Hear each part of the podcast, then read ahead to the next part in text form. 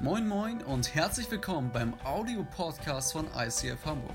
Hier gibt es lebensverändernde Predigten, starke Messages und aufbauende Impulse. Also bleibt dran und viel Spaß beim Anhören. Yes, herzlich willkommen. Schön, dass ihr alle da seid. Auch herzlich willkommen nach Hause an unsere wunderbaren Freunde in Lübeck, Microchurches, Online Community und ein Herzchen für alle, die krank im Bett liegen. Ich weiß, es hat schon einige erwischt, jawohl. Und wie cool es ist, dass wir Livestream haben, dass wir Podcast haben. Also wenn du irgendwo ein Mensch bist, der jetzt noch in der Zukunft irgendwann diese Predigt nachhören will, Grüße aus Hamburg.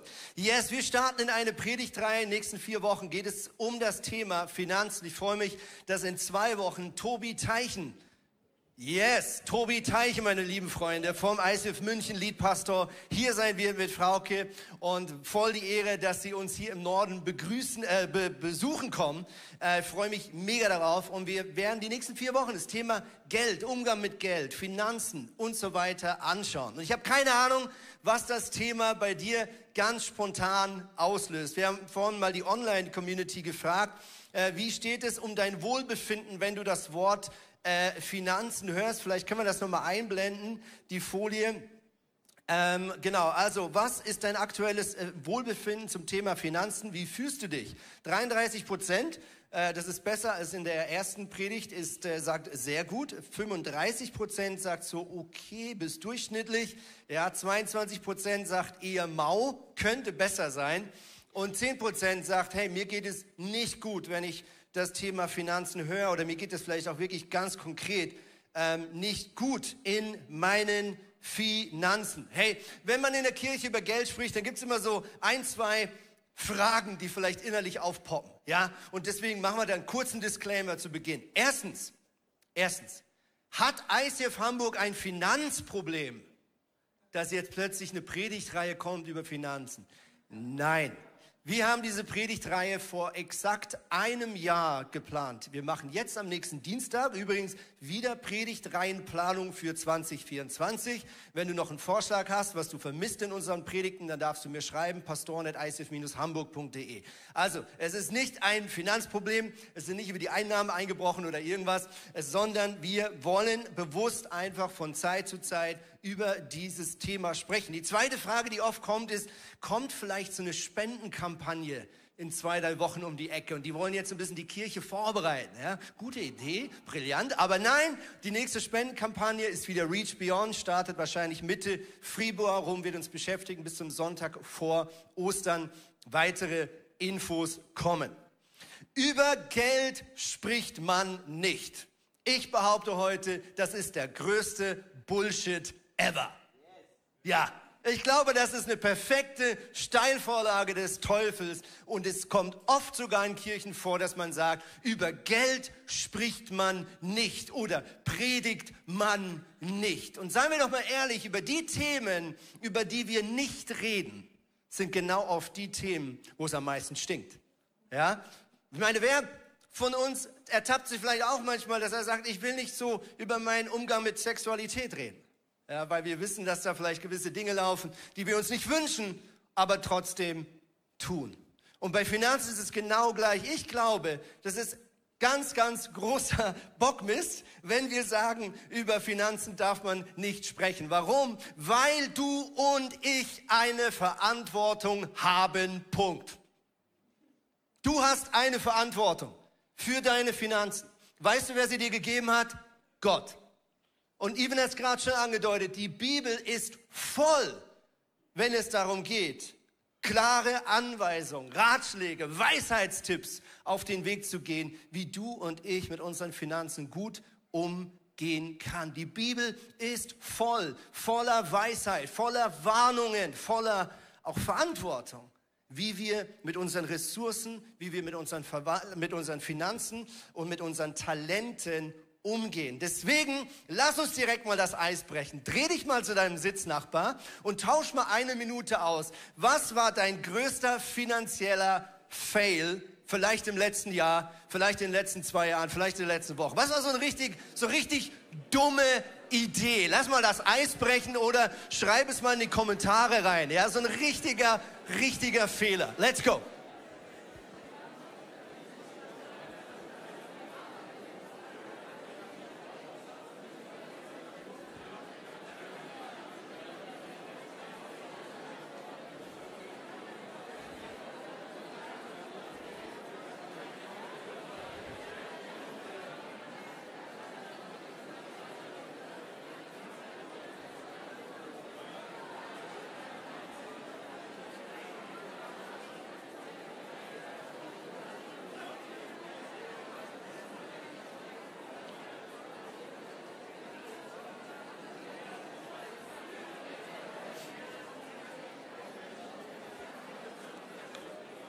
Langsam zum Ende kommen.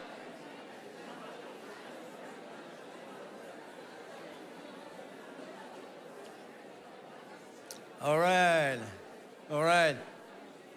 Ja, jetzt würde ich am liebsten mit dem Mikro rumlaufen. Das klingt echt spannend, ey. Ich will hören. Hat jemand, weil wir ein paar Sachen reinworfen. Größter Fehlkauf? Bitte? Ein Jeansrock. Danke. Größter Fehlkauf? Krypto. Versicherung. Ich bin froh, dass keiner Verlobungsring nach vorne ruft. yes. Es tut doch gut, oder? Gar nicht so schlimm, über Geld zu reden, oder? Gar nicht so schlimm. Hey, Seien wir mal ehrlich, ich meine, ich schaue auch immer mal wieder so ein paar Umfragen an, statista.com, ich liebe diese Website. Und wenn wir nur eine Umfrage angeschaut die Woche, es gibt ganz viele, wir alle kennen sie. Wir wissen, Finanzen ist eins der ganz großen Themen, die uns beschäftigt. Ja, äh, wir wissen, dass eins der größten Sorgenthema ganz konkret finanzielle Versorgung, finanzielle Engpässe ist. Wir wissen, dass das Thema Finanzen zu Schlaflosigkeit führen kann, dass es oft für inneren Stress sorgt, manchmal auch für Scham. Ja, warum schämen wir uns oft im Bereich Finanzen? Kurze Klammerbemerkung. Ich glaube, dass wir alle innerlich merken, dass wir ähm, vielleicht gerade im Bereich Finanzen auf einer Reife sind, die wir eigentlich längstens hinter uns lassen müssten. Ich glaube oft, dass wir uns deswegen schämen, weil wir denken, ich bin ein erwachsener Mensch. I know better, but I can't. Ja, ich, ich weiß es besser. Ich sollte es besser wissen und doch kaufe ich wieder einen Scheiß, den ich nicht äh, kaufen, scheißen sollte, einen Scheiß, den ich nicht kaufen sollte oder ich gönn mir was, was nicht schlau ist und ich glaube, dass deswegen oft auch eine Schamkultur da ist. Ja, wir wissen, dass finanzielle Sorgen oft dazu führen, dass Menschen vielleicht zusätzliche Jobs annehmen, einen Nebenjob noch haben, dass mit anderen Worten über ihre Kräfte, vielleicht über ihre gesundheitlichen Grenzen auch hinausgehen. Wir wissen, dass das Thema Finanzen auch in Ehen und Beziehungen eins der Hauptstreit Punkte ist. Mit anderen Worten, Finanzen ist ein großer potenzieller Boden für Konflikte, für Schwierigkeiten, für Sorgen, für Scham und so weiter. Und deswegen wollen wir uns in den nächsten Wochen ganz konkret fragen, was sagt die Bibel erstens über ganz konkret das Thema Geld? Was sagt die Bibel über Großzügigkeit? Und was sagt die Bibel über gute Verwalterschaft? Finanzen, Großzügigkeit, gute Verwalterschaft. Es ist interessant, wenn du die zweite und das dritte Wort mal so Hashtag-mäßig suchst, also Großzügigkeit oder gute Verwalterschaft, dann findest du auf den sozialen Medien gar nicht so viel. Wenn du aber das Thema Geld, Cash, Dollarzeichen, Eurozeichen eingibst, ja, dann wissen wir, Social Media ist proppevoll mit Videos, mit TikToks, mit Reels und so weiter, wo Leute irgendwelche Lambos von A nach B fahren, wo Leute irgendwo living my best lives an irgendeinem schönen Strand äh, liegen und sich Luxusurlaub gönnen. Und was daran so skurril ist, ja, wir feiern die Frucht. Geld. Dabei sollten wir eigentlich vielmehr den Weg dorthin feiern, nämlich gute Verwalterschaft und Großzügigkeit und Fleiß und Arbeit. Ja, also wir wollen alle mehr von der Frucht. Wer will mehr Geld? Wer will mehr investieren und lernen, gut mit dem umzugehen, was er schon hat? Äh, anderes Thema. Ja? Können wir nicht über was anderes predigen, lieber Prediger. Also mit anderen Worten, wir sehen, wir wollen alle mehr von der Frucht, aber was wir eigentlich darüber reden mussten, ist, wie kommen du und ich dorthin? Und wenn wir jetzt in die Bibel reinschauen, sehen wir, die Bibel spricht so viel. Die Bibel spricht so viel. 15 Prozent aller Predigten von Jesus ähm, haben unter anderem das Thema Finanzen. Etwa die Hälfte aller seiner Gleichnisse drehen sich um das Thema Finanzen. In der ganzen Bibel gibt es mehr als 2000 Verse, die zum Thema Finanzen sprechen. Also wenn du ein Jesus-Nachfolger bist, wenn du das Wort Gottes liebst, kannst du nicht sagen, Geld ist bei Gott nicht wichtig. Weil dann würde er nicht so viel darüber sprechen. Und die Frage ist, warum ist denn Finanzen so ein Thema? Warum spricht Jesus so viel darüber? Das werden wir gleich miteinander anschauen. Davor möchte ich dir eine Sache sagen. Ich stehe hier oben nicht als der tolle Finanzverwalter. Ich stehe hier nicht als jemand, der sagen kann, ja, das habe ich von Anfang an so gelernt. Ich bin ein Missionarskind. Was meine Eltern sehr, sehr gut gemacht haben, ist, dass sie, obwohl das Einkommen meiner Eltern unfassbar klein war, sie es geschafft haben, fünf Kinder großzuziehen, die nicht das Gefühl hatten, dass wir arm sind. Wie sie das geschafft haben, das ist jetzt genau das Problem. Das weiß ich manchmal bis heute nicht. Weil mein Papa mit uns und mit mir gefühlt zu wenig darüber geredet hat, wie verwaltet er denn mit meiner Mutter die Finanzen. Wie machen Sie ein Budget? Wie stellen Sie sicher, dass Ende Monat diese fünf hungrigen Kinder nicht das ganze Geld aufgegessen haben? Wie stellen Sie sicher, dass irgendwann wir uns wieder neue Kleider kaufen können? Mein Papa hat wahrscheinlich so ein bisschen gut gemeint gesagt, ich will nicht, dass die Kinder sich Sorgen machen. Deswegen kläre ich das, wenn sie alle schlafen. Und er hat das super gemacht. Das Einzige, was mir gefehlt hat, war seine Weisheit zu hören. Deswegen mache ich uns mega Mut. Wir müssen lernen, sprachfähig zu werden, wenn es um das Thema gute Verwalterschaft geht. Wir müssen lernen, darüber zu reden. Und es ist ein Dilemma, es ist eine Sauerei, ich sag's mal so, dass wir sowas in den Schulen in Deutschland nicht lernen. Wir lernen den Satz von Pythagora und Co. Aber wir lernen nicht einfach mal ein einfaches Budget zu machen. Einfach mal, wie, wie mache ich, wie viel sollte für Miete draufgehen, ja? Wie viel sollte ich sparen und so weiter. Kinder sollten das lernen, liebe Freunde.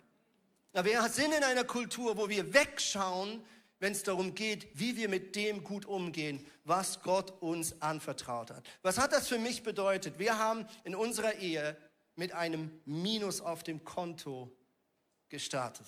Was ist passiert? Kurz vor der Ehe, eines der letzten Dates, meine Frau und ich lagen am See in Zürich. Wir hatten ja eine Fernbeziehung, sie hat mich besucht. Wir lagen da spät abends und haben die Sterne bewundert. Ja, und wurden so verliebt. Und es war so romantisch, dass ich nicht gemerkt habe, dass ein Dieb hinter mir meinen Rucksack geklaut hat. Und darin war nicht nur ein Portemonnaie mit über 400 Schweizer Franken drin und natürlich alle möglichen Ausweise, die du wieder beschaffen musst. Viele kennen das. Es ist einfach unfassbar teuer, wenn einem alles geklaut wird, was man hat. Sondern da lag auch mein Handy drin, damals noch ohne Sperrung. Und dieser Dieb hatte nichts anderes zu tun, als einen guten Kumpel in Algerien anzurufen für über eine Stunde, um ihm zu erzählen, dass er meinen Rucksack geklaut hat. Ja? Mit anderen Worten, ich hatte eine Riesenrechnung offen mein Mobilfunkanbieter, wir haben dann telefoniert, ich habe gesagt, ich kann das gar nicht auf einen Schlag bezahlen, viele, viele hundert Franken. Und er hat gesagt, es ist überhaupt kein Problem, Herr Pantli. Wir kündigen den Vertrag, dann können Sie eine Ratenzahlung machen. Oh, war ich froh, das ist aber ein nettes Angebot. Ja, dann machen wir das. Was er mir nicht gesagt hat, dass aufgrund der Kündigung nochmal eine Riesenstrafzahlung obendrauf kam. Und es war eine fette Summe. Und wir sind völlig unerwartet mit einem Minus auf dem Konto in die Ehe gestartet. Und ich erzähle das, weil ich dir sagen will, Tina und ich, wir durften, mussten hart lernen, mit Geld besser umzugehen. Und ich möchte dich mega ermutigen, wenn du das bisher nicht kannst, Gott wird dich befähigen. Und wenn du darin schon gut bist, dann wirst du in dieser Serie weitere Dinge lernen, wie du Next Step gehen kannst, auch in deiner Nachfolge Jesus gegenüber.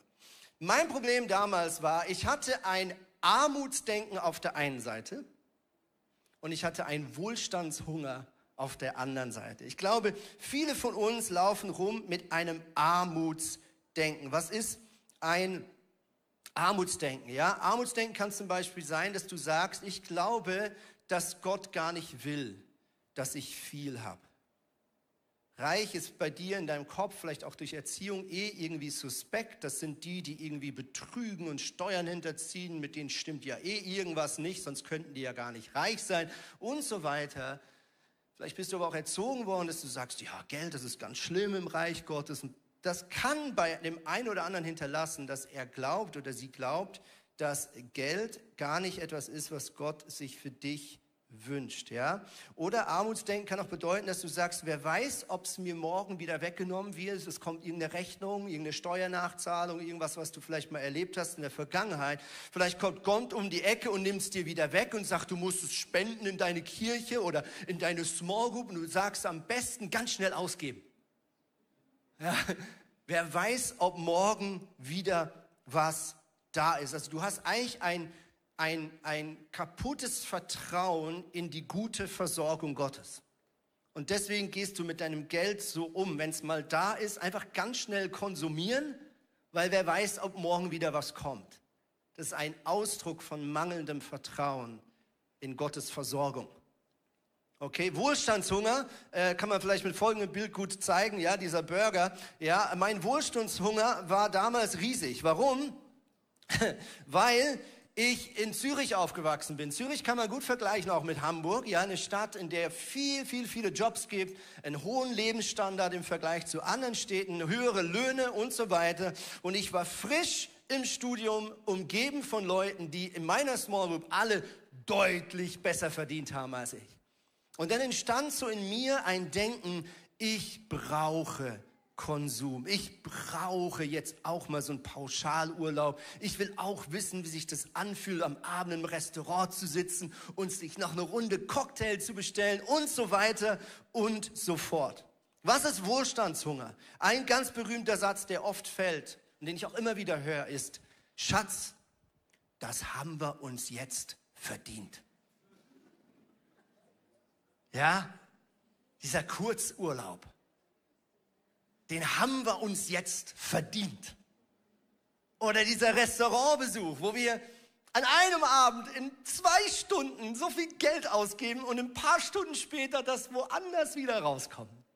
Aber das haben wir uns jetzt verdient.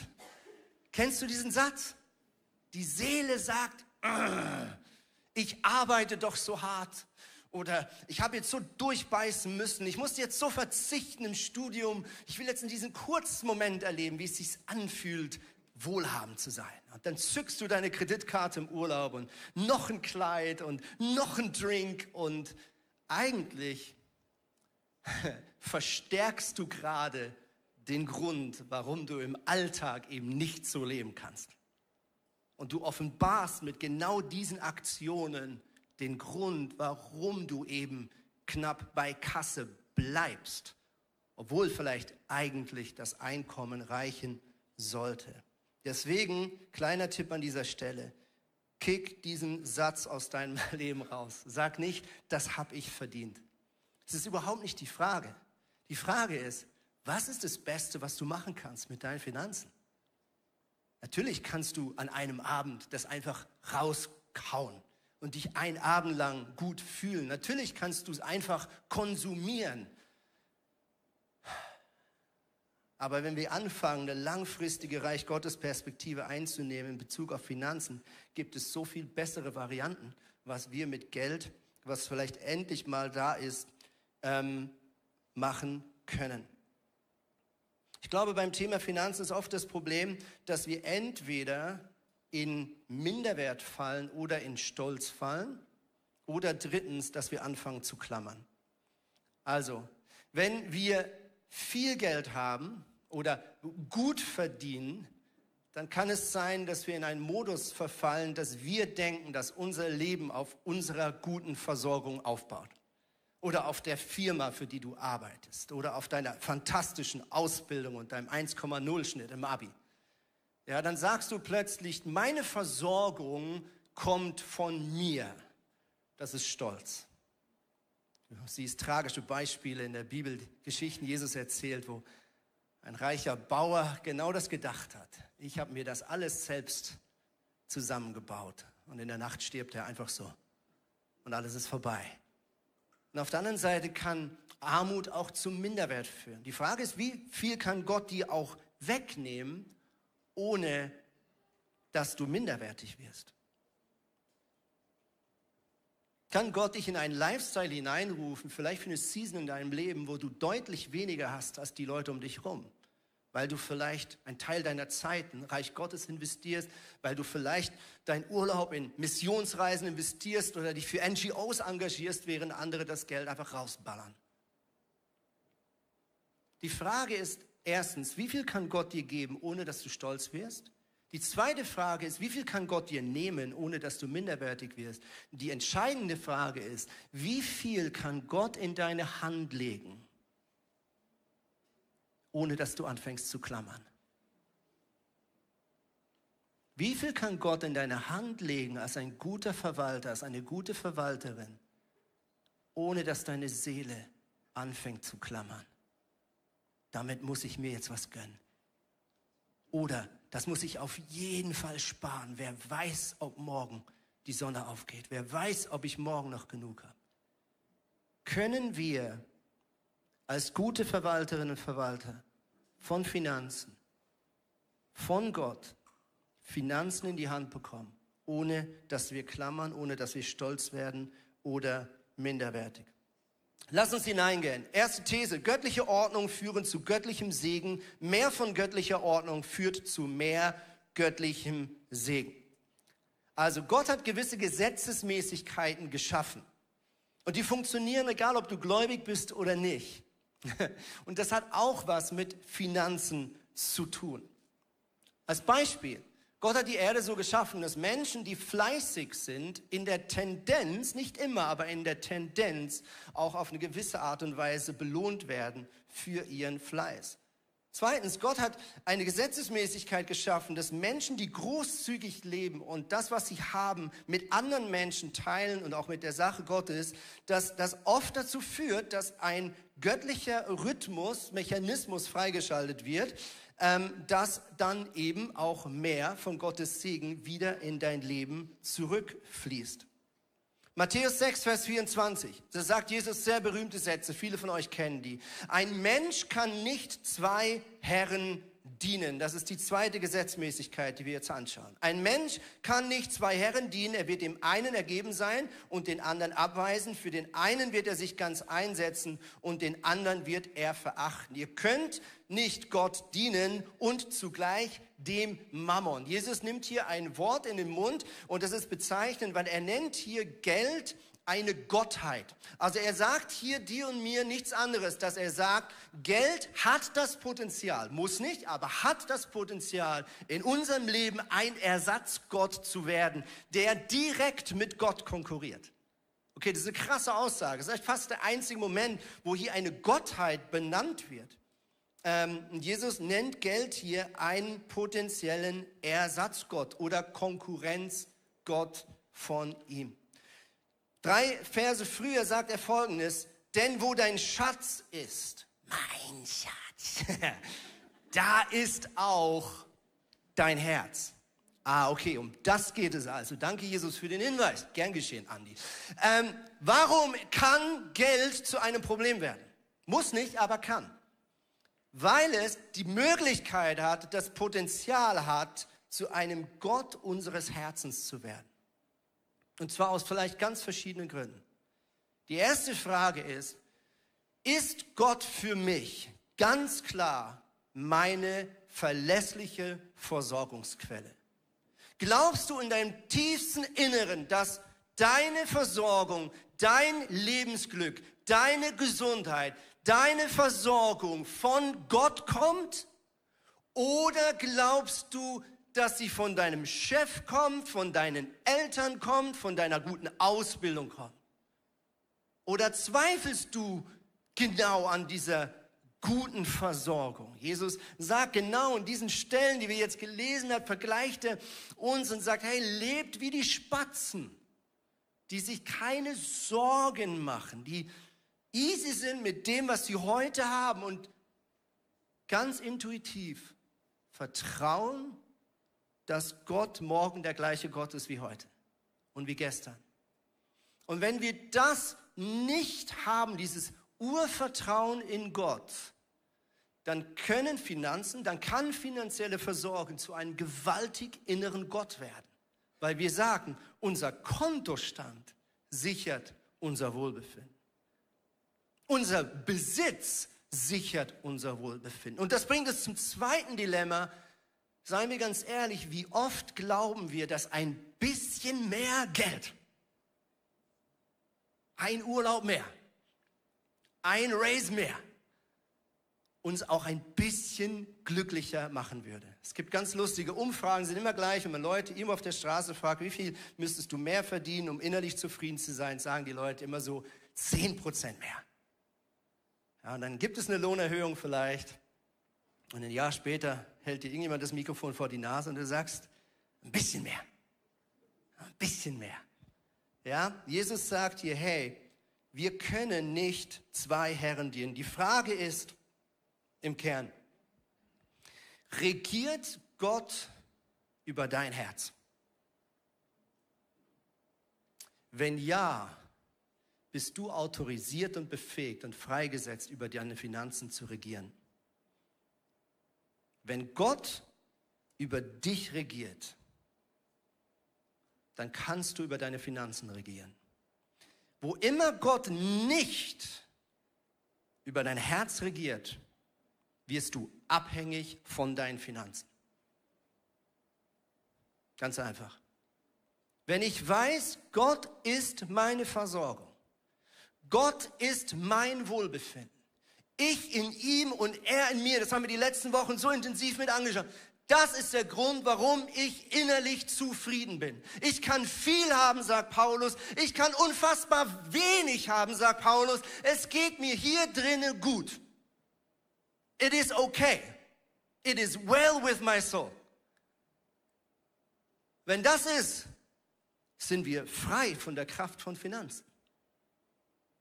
Wenn das nicht ist, sind wir abhängig von Finanzen.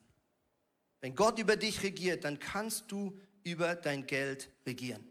Nächste Bibelstelle, 5. Mose 28, Vers 12. Die Frage ist jetzt, wie versorgt uns denn Gott? Ja, und jetzt kommen wir fast schon in einen gefühlten Widerspruch in dieser Predigt. Seid ihr ready? Der Herr wird euch seine Schatzkammer, den Himmel, aufschließen. Yes! I like that. Das klingt für mich irgendwie so nach göttlichem Lotto, oder? Das ist ja der Hammer. Hallo Jesus, ich bin der Andreas Pantli. Meine IBAN lautet. Vielen Dank für deine Überweisung. Liebe Grüße, Andreas. Kling, kling. Sie haben zwei Millionen erhalten. Ja? Ich meine, oft beten wir doch irgendwie so, oder? Oh Jesus, du siehst unsere Finanzen, bitte mach ein Wunder. Und wir hoffen irgendwie, dass ein Wunder passiert.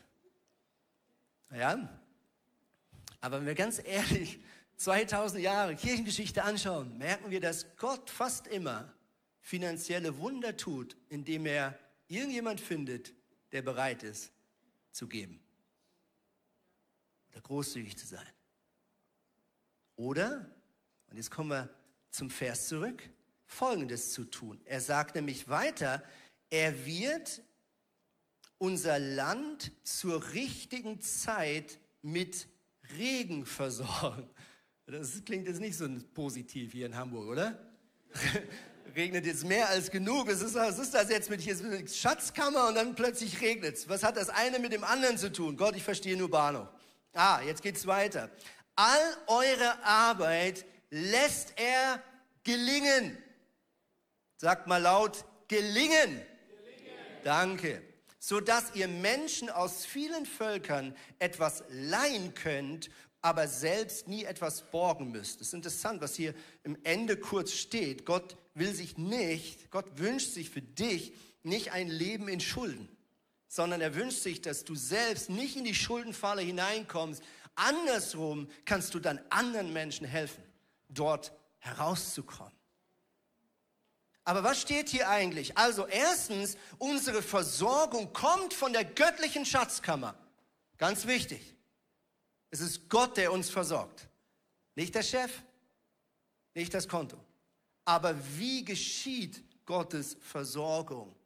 Nach seinem typischen Masterplan, indem er unsere Arbeit segnet. Warum ist Regen damals so wichtig? Die Leute haben es damals sofort verstanden. Die allermeisten waren in der Landwirtschaft. Die allermeisten haben entweder sich selbst versorgt oder was angebaut und das getauscht mit anderen und so weiter oder sie waren in der Viehzucht. Mit anderen Worten, wenn du in der Landwirtschaft kurz nachfragst, ist Regen für euch wichtig, dann sagt dir jeder Bauer ja und zwar im richtigen Moment. Regen im falschen Moment kann eine Ernte wegspülen oder andersrum kann die Saat wegspülen und du kannst von vorne anfangen. Andersrum, Regen im richtigen Moment, im richtigen Maß kann eine Ernte vervielfachen. Das ist vielleicht heute auch manchmal ein Dilemma, müssen wir ehrlich dazu sagen. Wir sind, die meisten von uns in Angestelltenverhältnissen. Ähm, wenn du einen besonders guten Job machst, ist es nicht automatisch so, dass der Chef Ende Monat sagt, das hast du so toll gemacht, da machen wir mal, mal drei draus. Wäre schön. Ja, wenn du Bauer bist, dann ist dein Fleiß auf der einen Seite Deine gewissenhafte Arbeit auf der einen Seite plus Gottes zuverlässiger Segen auf der anderen Seite als Antwort auf deinen Fleiß der Moment, wo plötzlich eine Ernte verzwei, verdrei, vervierfacht. Ich habe mal einen Bauer kennengelernt in der Schweiz, der hat in einem Jahr ähm, von Gott ganz klar den Auftrag bekommen, dass er eine unfassbare Summe spenden soll ins Reich Gottes. Und das war für sie der größte Glaubensschritt. sind einfache Bauern, Sie haben es gemacht. Und genau in dem Jahr hat sich das Wetter so gedreht und es ist so gut gelaufen, dass sie zum ersten Mal in der Geschichte dieser Bauernsfamilie im Herbst eine zweite Ernte einfahren konnten. Anderen Worten, Gott hat sie mehr als genug zurückgesegnet. Also, Arbeit und Fleiß, unsere Arbeit spielt eine Rolle. Jetzt kommen wir zum Themenblock, der vielleicht nicht alle gleich cool finden. Ja? Wie meine Arbeit? Können wir nicht das hier mit Schatzkammer und so machen? Mhm. Wenn wir in die Bibel schauen, dann merken wir, dass wir so ein bisschen in einem Dilemma sind. Ja? Arbeit ist heute in unserem Kopf oft auch ein bisschen negativ behaftet. Warum ist das so? Wir sehen am Anfang der Bibel eine interessante Realität. Es heißt, Gott formte Adam aus der Erde und dann heißt es, er gab ihm die Aufgabe, den Garten zu bearbeiten und bewahren. Avat ist das hebräische Wort, steht einerseits für Arbeit, steht aber auch für Gott dienen und steht auch für Anbetung. Uh, nochmal. Arbeit, Gott dienen, Worship, gleiches Wort. Und er sagt am Anfang, vor dem Sündenfall, hatte Adam nicht einfach die Aufgabe, sich ins Schlaraffenland Paradies zu legen und zu warten, bis so ein Chicken Nugget in sein, sorry Vegetarier, das war jetzt hart, ich weiß, kannst auch eine Karotte reinsetzen in dem Moment, ja? Wir denken doch manchmal, der Himmel oder das Paradies, das war so eine Art Schlaraffenland, ja? Man legt sich auf den Boden und die Karotten oder Chicken Nuggets fliegen dir in den Mund. Nein, vor dem Sündenfall hatte der Mensch eine Aufgabe zu arbeiten. Und jetzt passiert aber Folgendes. Adam und Eva entscheiden sich äh, gegen das Vertrauensverhältnis mit ihrem Schöpfer und es entsteht ein Fluch. Und jetzt schaut mal, wie dieser Fluch aussah. Da heißt es 1. Mose 3, deswegen soll der Ackerboden, also der Boden, aus dem Adam geschaffen wurde, verflucht sein. Dein ganzes Leben lang wirst du dich abmühen, um dich von seinem Ertrag zu ernähren. Du bist auf ihn angewiesen, um etwas zu essen zu haben. Und er wird immer wieder mit Dornen und Disteln übersät sein. Du wirst dir dein Brot mit Schweiß verdienen müssen, bis du stirbst. Dann wirst du zum Erdboden zurückkehren, von dem ich dich genommen habe, denn du bist Staub von der Erde und zu Staub musst du wieder werden. Also in dem Moment, wo Gott sich zurückzieht aus der Beziehung mit dem Menschen, wird der Mensch abhängig von dem, aus was er geschaffen ist. Adam wurde geschaffen aus Erde, Gott zieht sich zurück, plötzlich regiert die Erde über ihn. Plötzlich reagiert das Geld über ihn. Und jetzt sehen wir, warum wir heute Arbeit auch in unserem Kopf vielleicht negativ bewerten, weil hier tatsächlich ein Fluch entstanden ist. Aber es ist wichtig zu verstehen, Reich Gottes Lifestyle bedeutet nicht, dass Gott uns befreit von der Aufgabe, fleißig zu sein, zu haushalten, zu dienen, zu anbeten mit unserer Zeit, mit unserem Geld mit unseren Möglichkeiten. Den Garten zu bewahren und zu bearbeiten, anzusehen und zu vermehren, scheint irgendwo eine göttliche Idee zu sein. Dass wir davon abhängig sind, dass wir Angst haben, ob es morgen reicht, dass wir Angst haben, dass die nächste Ernte vielleicht zerstört wird durch Hagel oder Dürre oder wie auch immer. Das ist der Fluch. Aber Arbeit als ein Lebensstil, der Gott ehren möchte, den hat Gott nie negativ beurteilt. Und wenn du die Gleichnisse und die Teachings von Jesus anschaust, dann siehst du, dass Gott es unglaublich wichtig ist, wie wir mit unserer Zeit, mit unserer Arbeit, mit unseren Fähigkeiten umgehen. Und Paulus muss schon die ersten Christen ermahnen, dass sie fleißig sind. Warum? Weil sich wahrscheinlich schon früh so eine Theologie durchsetzen wollte, so, yo, bei Gott muss ich nichts mehr machen. Ja, nur noch chillen mit Jesus. Und er hat dann dieses Schatzkammerkonto und meine Eibern und dann läuft das schon. Ich sage ganz hart, eine erweckte Generation, wenn du die Kirchengeschichte anschaust, Erweckungsgeschichte anschaust, eine erweckte Generation war immer auch eine fleißige Generation. Ich möchte schließen mit einem Gleichnis, ähm, was viele vielleicht im ersten Moment denken, das kenne ich, aber es ist ein anderes, was Jesus erzählt, wo wir nicht ganz so viel erzählen wie das andere Gleichnis. Okay, fangen wir an. Lukas 19. Seid ihr ready? Okay. Jesus fuhr mit einem Gleichnis fort. Weil er so nahe von Jerusalem war, meinten seine Zuhörer nämlich, der Anbruch des Reiches Gottes stehe unmittelbar bevor. Okay, ganz wichtiger Hinweis.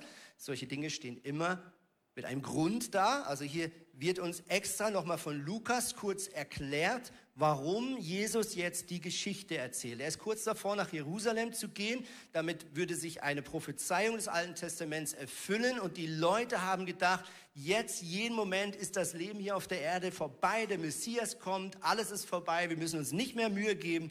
Es ist, spielt jetzt eh keine Rolle mehr. Kannst morgen blau machen. Ja? Und Jesus erzählt jetzt eine Geschichte zum Thema Fleiß und Umgang mit Finanzen und guter Verwalterschaft. Und es geht genau jetzt auch um die Frage, denken wir, spielt eh alles keine Rolle oder sind wir auch darauf aus, dass es vielleicht mehrere Generationen dauern kann? Dass es vielleicht mal Kinder und Enkelkinder und Urenkelkinder gibt, für die du jetzt eine Verantwortung trägst. Und die Gott segnen möchte durch deine gute Verwalterschaft. Okay, also, seid ihr ready? Ein Mann aus vornehmer Familie reiste in ein fernes Land, um sich dort zum König über sein eigenes Land einsetzen zu lassen. Hier redet er natürlich eigentlich von sich selbst. Er geht zurück in ein fernes Land, um sich dort als König einzusetzen. Und er sagt, er wird anschließend zurückkehren. Vor der Abreise rief er zehn seiner Diener zu sich und gab ihnen Geld, jedem ein Pfund. Arbeitet damit, bis ich wiederkomme, sagte er. Doch die Bürger des Landes hassten ihn. Sie schickten eine Abordnung hinter ihm her und ließen erklären, wir wollen nicht, dass dieser Mann die König über uns wird. Trotzdem wurde er zum König eingesetzt. Und nach seiner Rückkehr aus diesem fremden Land ließ dieser neue König seine Diener rufen, denen er das Geld anvertraut hatte. Er wollte erfahren, welchen Gewinn sie damit erzielt hatten. Dann heißt es, der Erste kommt und sagt, hey, ich habe zehn weitere Pfund eingebracht. Also aus einem hat er zehn gemacht. Und es heißt in der Geschichte, dass dieser König diesem Mann zehn Städte gab. Also er vertraut ihm zusätzliche Verantwortungsbereiche an. Also jemand, der gut verwaltet, dem gibt der große Investor mehr zu verwalten. Das kann Geld bedeuten, das kann Verantwortung in der Firma bedeuten, es kann Verantwortung auch in anderen Bereichen bedeuten. Der zweite kommt und sagt, ich habe aus einem fünf gemacht. Und auch über ihn freut sich dieser König und er gibt ihm fünf Städte. Er übergibt ihm Verantwortung. Warum? Weil sie gut gewirtschaftet haben. Gut aus den Augen des Königs, weil sie diesen inneren Respekt hatten. Diese Finanzen sind nicht einfach da, um sie zu verprassen. Mein Talent, meine Fähigkeit ist nicht einfach Glück und ich mache damit, was ich will. Nein, ich setze es ein und lebe in einem Mindset, dass der König jederzeit kommen kann und sagen, well done.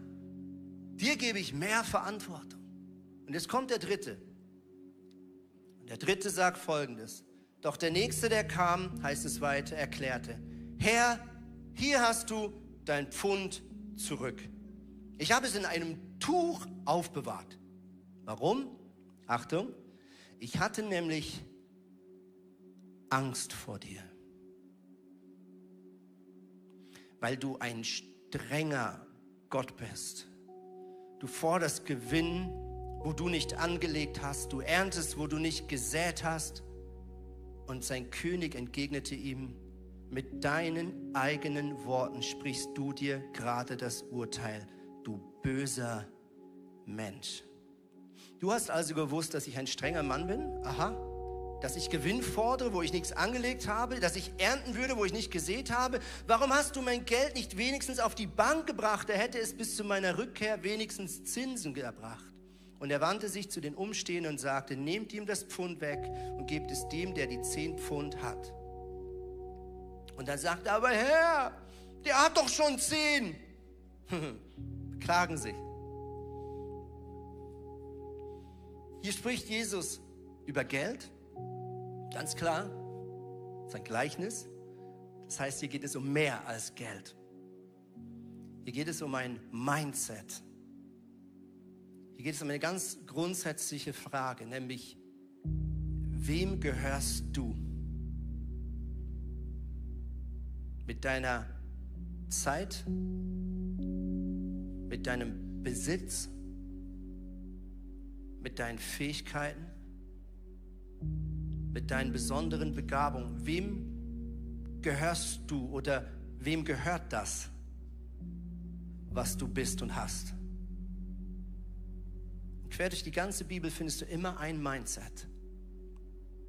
Alles, was wir sind, alles, was wir haben, Zeit, Fähigkeiten, Finanzen, es gehört nicht uns. Es gehört Gott. Es gehört Gott. Und was wir sehen, und wir werden in den nächsten Wochen da weiter reingehen, ist ein einfaches Prinzip. Wenn du die Dinge, die Gott dir in die Hand gegeben hat, gut, göttlich verwaltest, erhöht sich die Wahrscheinlichkeit, dass Gott dir mehr zum Verwalten gibt. Wir waren die, diesen Sommer ähm, gute alte Freunde besuchen. Ich habe das letzte Woche schon angedeutet. Ähm, das ist eine Familie in den Kanada, äh, in den Kanada, in Kanada, die wir seit vielen, vielen Jahren kennen. Gute Freunde von meinen Eltern. Haben beide neun Kinder großgezogen. Wir haben bei ihnen wohnen dürfen, durften ihr Auto benutzen, durften ihr, ihre Hütte in den Bergen benutzen, und ich weiß von dieser Familie, einfach weil ich den Lebenslauf gut kenne, auch von diesem Mann, dass sie sehr, sehr viel Geld schon verdient haben müssen. Da hängen ganz krasse Auszeichnungen im Büro dieses Mannes, heftige Awards. Da hängen Bilder von Gebäuden, die er gebaut hat als Architekt, die sind berühmt. Nur mal anderen Worten, ohne ihn zu fragen, es ist klar, diese Familie hat schon sehr viel Geld gesehen.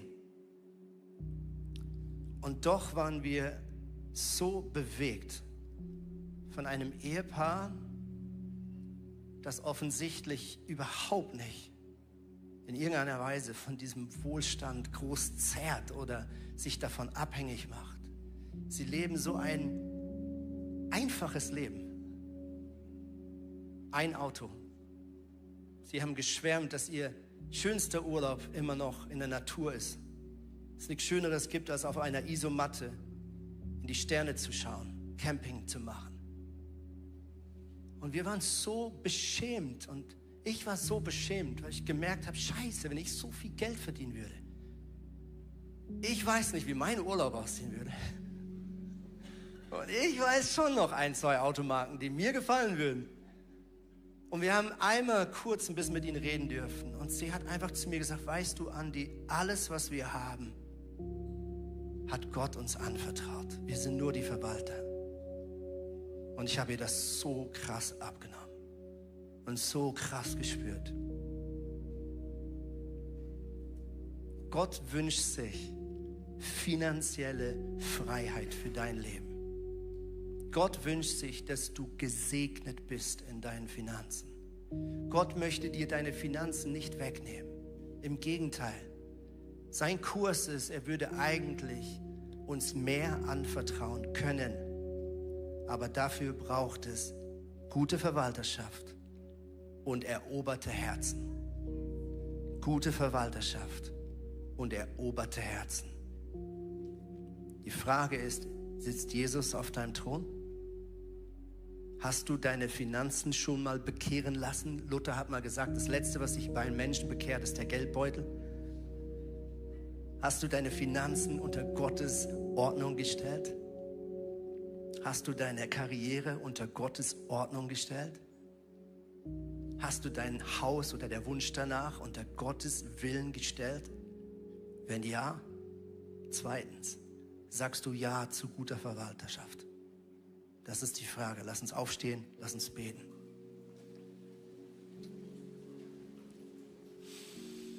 Jesus, ich danke dir.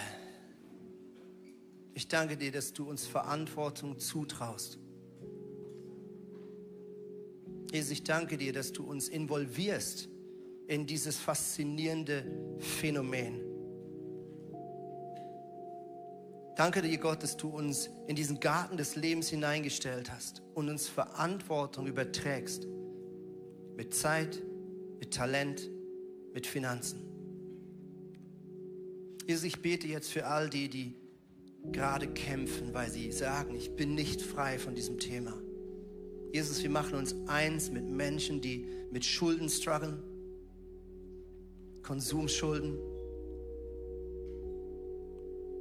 Und Jesus, wir wollen nicht einfach für sie beten, sondern wir sagen auch, Jesus, wir wollen Teil der Lösung sein. In den Small Groups, in den Freundschaften. Wir wollen einander helfen, stützen.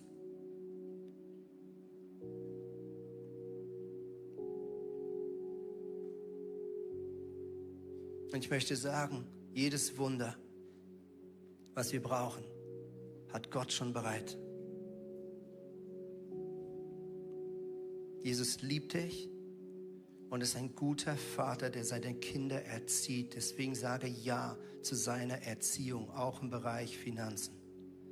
Und Jesus, ich sage zweitens Ja zu deinen göttlichen Ordnungen. Meine Finanzen gehören dir. Mein Besitz gehört dir. Meine Zeit gehört dir. Meine Fähigkeiten gehören dir. Meine Beziehungen gehören dir.